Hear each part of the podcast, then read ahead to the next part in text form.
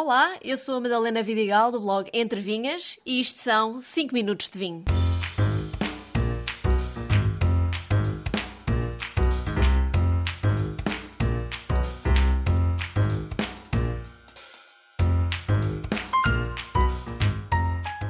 Será verdade ou mito que a música influencia a produção e experiência vínica? É da relação entre o vinho e a música de que vou falar neste último episódio do podcast. Sim, ouviram bem. Chegámos ao último episódio da terceira temporada do 5 Minutos de Vinho. E escolhi este tema, em parte, como homenagem à Antena 3, rádio que apoiou este podcast, e lhe colocou um carimbo de qualidade. E o vinho desta semana é. Bom, é tão especial que o deixo para o fim. Para este episódio, fiz alguma pesquisa sobre de que forma a música tem influência no vinho, sob duas perspectivas. Durante o estágio ou envelhecimento na adega, portanto, durante a própria produção, e durante a experiência sensorial da prova do vinho, portanto, da parte do consumidor. A relação entre música e vinho ainda é um tema controverso. No entanto, existem alguns estudos que sugerem que a música pode de facto afetar o perfil do vinho. Mas de que forma?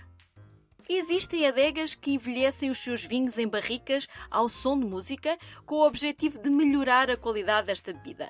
Alguns especialistas argumentam que a vibração e a energia da música podem intervir no processo de envelhecimento do vinho, acreditando que o movimento do líquido, mesmo que muito ligeiro, acelera a transferência de sabor e aroma da madeira para o vinho.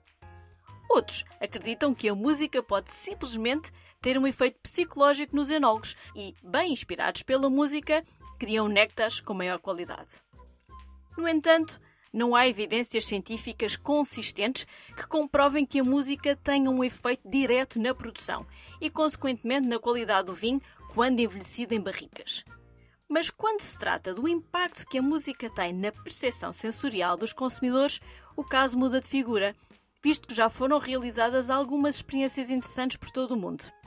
A teoria da sinestesia sugere que os nossos sentidos estão interligados e a música pode estimular outras áreas do cérebro, intensificando o sabor e aroma do vinho.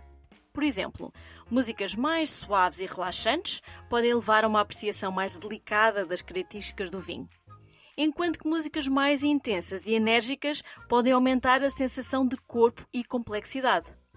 Existem estudos realizados por vários investigadores. Por exemplo, Charles Spence, um psicólogo experimental, professor e investigador de Oxford, e Clark Smith, enólogo, consultor e professor, que concluíram, por exemplo, que as frequências mais altas, ou seja, os sons mais agudos, realçam as notas mais doces e as frequências mais baixas, os sons mais graves, realçam mais os amargos. Outros concluíram que o ritmo e andamento do que ouvimos difere no palato, dependendo se mais rápido ou mais lento. A Juliana Santos, professora de música e fundadora do Sonos Terroir e Projeto de Baco, contou-me que ela própria fez uma experiência numa das suas aulas. Como sabemos, uma música pode ter vários momentos, umas partes mais lentas, logo a seguir outras mais rápidas. Imaginemos então que, durante uma música com uma primeira estrofe mais lenta, bebemos um arinto jovem. Aí é possível sentir a acidez no ponto certo de equilíbrio. Mas quando chega ao refrão da música, geralmente mais rápido, a acidez explode, muito possivelmente sentindo oscilações entre o picante e a acidez crua. Juliana diz que estas variantes foram sentidas por 90% dos alunos que fizeram a experiência. Outro exemplo que ela me deu vai além da música e foca-se nos sons à nossa volta que impactam o nosso paladar. Imaginem-se na Ericeira a comer um peixe fresco num restaurante à beira-mar. Depois imaginem-se a comer esse mesmo peixe fresco numa esplanada virada para a estrada. Vai ser diferente. O som das ondas e do vento marítimo vai-nos sugerir aromas de salinidade no vinho que estamos a beber. Outra experiência que posso partilhar convosco, porque a vivi na primeira pessoa, aconteceu na Quinta do Monte Doiro, na região de Lisboa. Quinta conhecida pelo seu Cirá, pela casta Cirá. A experiência consistia em provar três vinhos Cirá da mesma gama mas de anos diferentes. Um de 2011, outro de 2016 e outro mais jovem de 2019. A prova de cada uma destas colheitas era acompanhada também pela mesma música, mas interpretada por autores uns mais clássicos e outros mais contemporâneos. A proposta foi provar cada um do mais novo para o mais velho, acompanhado da mesma música, Capricho número 24, também ela interpretada por diferentes autores. De olhos fechados e vinho na boca, foi muito mais fácil de compreender cada colheita. Desde o 2019, ao som de Paganini, que usa poucos instrumentos, a melodia limpa, clara, ainda sem grandes camadas, ao 2016, que ganha mais intensidade, até chegar ao Cirá 2011, com a versão de Rachmaninoff, em que é toda uma orquestra, dezenas de instrumentos, cada um a representar um aroma diferente no vinho a complexidade e a profundidade do vinho muito bem expressas numa só música. Foi um exercício muito interessante de fazer e recomendo que experimentem também. Como resultado destas experiências sensoriais, alguns canções, proprietários de adegas ou mesmo donos de garrafeiras usam a música como parte de estratégia de marketing e venda. Conseguem assim melhorar a experiência do cliente, influenciar a sua percepção do vinho ou mesmo levá-los a comprar determinado tipo de vinho inspirados pelo estilo de música que estão a ouvir. Esta mesma técnica pode ser usada quando organizarem provas de vinho com colegas ou amigos. Pensem bem na música ambiente que vão colocar para que a experiência vínica seja ainda mais completa. E assim, inspirada pela música, termina a terceira temporada do 5 Minutos de Vinho.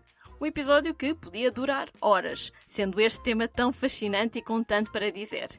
Uh, mas espera, falta uma coisa importante: o vinho da semana.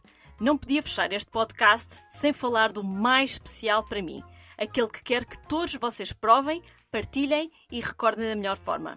Mas vão ter que esperar um pouco, que ele ainda não existe. Como assim? Trago um vinho que ainda não está no mercado. Trago, pois, porque é o meu. O vinho de que vos falo esta semana e penso que coloquem na vossa lista é o Pedra da Mãe do Alentejo. Ainda não foi engarrafado, mas será em breve e assim, dentro de poucos meses, já o podem encontrar nas lojas. É feito com Toriga Nacional, Toriga Franca e Sousão.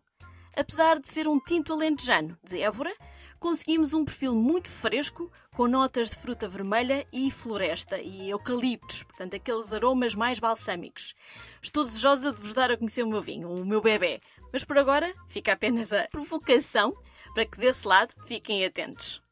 Agora sim, termino o episódio agradecendo primeiramente à Juliana e à Sons Terroir por partilharem o seu conhecimento de música com vinho, ao Francisco da Garrafeira de Santos, onde vou comprar grande parte das sugestões que vos deixei aqui semanalmente e onde poderão em breve encontrar o Pedra da Mãe, a toda a equipa da Antena 3 e RTP Play que todas as semanas me ajudaram a colocar mais 5 minutos de vinho no ar, e claro, a vocês que estiveram desse lado ao longo de 94 episódios, a ouvir, comentar e a partilhar com os vossos amigos. Muito obrigada!